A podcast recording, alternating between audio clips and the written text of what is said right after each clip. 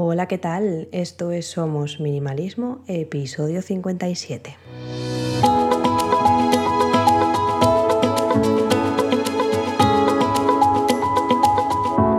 Bienvenidas una semana más. Yo soy Sarai, quien está detrás de este podcast en el que hablamos de minimalismo y todos los cambios que puede traer a nuestro día a día para tener una vida con sentido, con propósito y centrándonos en lo verdaderamente importante.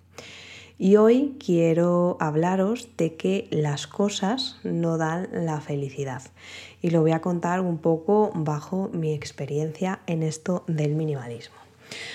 Yo en mi adolescencia y en mis 20 era una compradora compulsiva de ropa. Ya lo he contado en alguna ocasión que yo siempre he sido bastante ancha de caderas, entonces claro, ir de compras con mis amigas eh, revertía en que solo me podía comprar camisetas y depende de las camisetas porque también he tenido bastante pecho.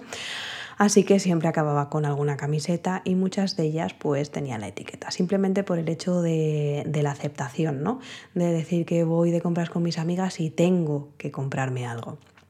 Después me apuntaba también a este tipo de cajas de suscripción de maquillaje y cosmética de manera mensual, cuando tampoco he sido una persona que se maquille en exceso y mucho menos que tenga una rutina súper mega establecida eh, todos los días. Ahora es verdad que sí, pero en su día pues no. Al final se me caducaban las cosas, no las utilizaba, en fin, era un poquito eh, heavy. Y todo esto era para cubrir algo que yo no sabía que había, unas heridas internas que intentaba tapar con este tipo de compras compulsivas. ¿Qué pasó?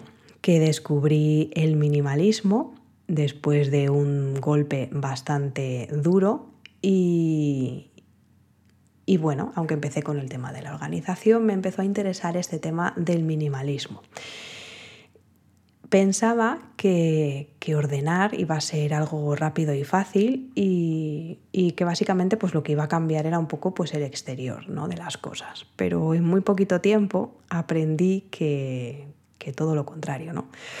que ordenar y minimizar es mucho más que dejar ir esas cosas que ya no te gustan. El, cambio es bastante profundo porque empiezas a ver cuáles son esas heridas, empiezan a salir a la luz eh, cuando, cuando, no tienes algo externo en lo que fijarte, empiezas a hacer un poco de introspección. Además, con, con, cosas, sobre todo en mi caso, que yo guardaba desde la adolescencia, cuando las empiezas a coger y a mirar, empiezan a venirte pensamientos, creencias limitantes y todo ese tipo de cosas que también necesitan ser descartados. O sea, no es solo un, cambio a nivel físico, sino que principalmente es un cambio a nivel mental. Eh, hay que tener claro, sobre todo cuando empezamos en esto del minimalismo, eh, qué es lo que más nos importa. Yo pensaba que eran las cosas que, las que daban la felicidad, pero mucho más lejos de la realidad. La felicidad la tenemos, la tenemos dentro.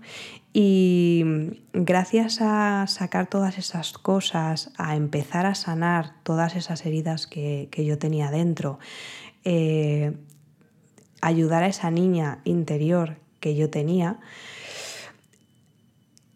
empecé a, a ver mucho más allá intentaba complacer a la gente, luchar por los sueños de otras personas. Y gracias al minimalismo me di cuenta de qué equivocada estaba, que lo que quería era eh, entender cuáles eran mis valores y mis prioridades y que si alguien tiene las riendas de tu vida eres tú mismo, que nadie más tiene ni la culpa ni las gracias de, lo que tú haces y, de cómo estás actualmente, que al final eres tú el que puede cambiar las cosas, por mucho que intentemos sacar balones fuera.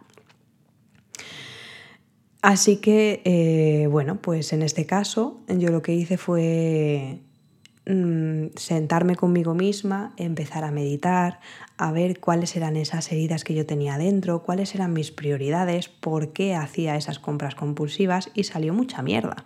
No nos vamos a engañar, que a día de hoy todavía sigo sanando y que seguiré sanando durante un tiempo. También evalué eh, o puse en una balanza las cosas junto con los objetivos. Es decir, comencé a trabajar en absolutamente todo, desde la ropa, como indica Maricondo, hasta eh, el minimalismo digital y la lista de tareas y cosas que tenía por hacer. Cuestionándolo de esta manera desde una nueva perspectiva. ¿Qué me ayuda a crear la vida que yo quiero? ¿Y qué es un lastre para mí? Es verdad que estas preguntas van cambiando de respuesta a lo largo del tiempo, porque algo que me parecía bien en un principio ahora ya no me lo parece, pero ya partimos de una base, de, qué es lo que realmente quiero y qué me puede ayudar a conseguirlo y sobre todo qué es lo que no quiero y qué me está lastrando y que me está llevando a conseguir esas cosas que no quiero. Y ya por último, entender el para qué detrás de las cosas que tenemos. Una vez que identificamos todas esas cosas que no son esenciales, obviamente el siguiente paso es dejarlo ir. Y esta parte puede ser eh, bastante difícil incluso cuando sabemos que hay algo que no tiene valor para nosotros, pero puede ser una situación bastante ardua. Eh, ha habido veces que he guardado cosas porque no pensaba que era el momento de, echarlo fuera. Es verdad que hay cosas que me he guardado y que posteriormente han salido, pero al final me daba cuenta de que eh, lo que me transmitía un objeto era porque yo lo había puesto en ese objeto, cuando no es así. O sea, no es que eh, estemos en esa situación de tristeza cuando nos deshacemos de algo por la, por la pertenencia, sino que echamos tantas esperanzas y tantos sueños en nuestras cosas, deseamos fervientemente que nos hagan felices, que claro, que cuando queremos desecharlos es como si estuviéramos echando fuera esa, esa parte, ¿no? De decir, jo, es que estoy tirando por la borda pues los sueños de, yo qué sé, de llegar a ser mm, X cosa. O a mí me pasó principalmente con los, con los, libros o con las plumas, la colección de plumas que tenía mi padre. Era como decir, no, es que si echo estas plumas fuera de mi vida, eh, ya no voy a recordar a mi padre. O sea, lo estúpido que suena eso a día de hoy y lo que me costó eh, conseguir eh, dar el paso y, y, quitarlas, porque obviamente no las, no las necesitaba y no me recordaban a mi padre. Obviamente sí, me recordaban cuando las veía, pero no era necesario tenerlas en mi vida para, para ser feliz y para acordarme de él. Y ser feliz acordándome de él. Entonces, eh, vuelvo al principio de lo de que las cosas no dan la felicidad y ha sido en este camino, en este, en este camino transitado y que estoy transitando en el minimalismo, que me he dado cuenta que efectivamente que las cosas nos dan la felicidad, nos dan felicidad porque nosotros ponemos nuestras esperanzas y nuestros sueños en ellas. Creemos que con X cosa vamos a conseguir Y y no es así, lo conseguimos por nosotros mismos, es como una especie de efecto placebo, vamos a, nombrarlo de alguna manera. Y, bueno, pues esa ha sido como, quería contaros mi, experiencia eh, con el tema de, de las cosas que no dan la felicidad para ver si coincidís conmigo o no. Así que nada, aquí terminamos el episodio de hoy. Gracias por quedaros hasta el final. Me ayuda mucho si compartís en redes sociales y dejáis vuestra reseña de 5 estrellas.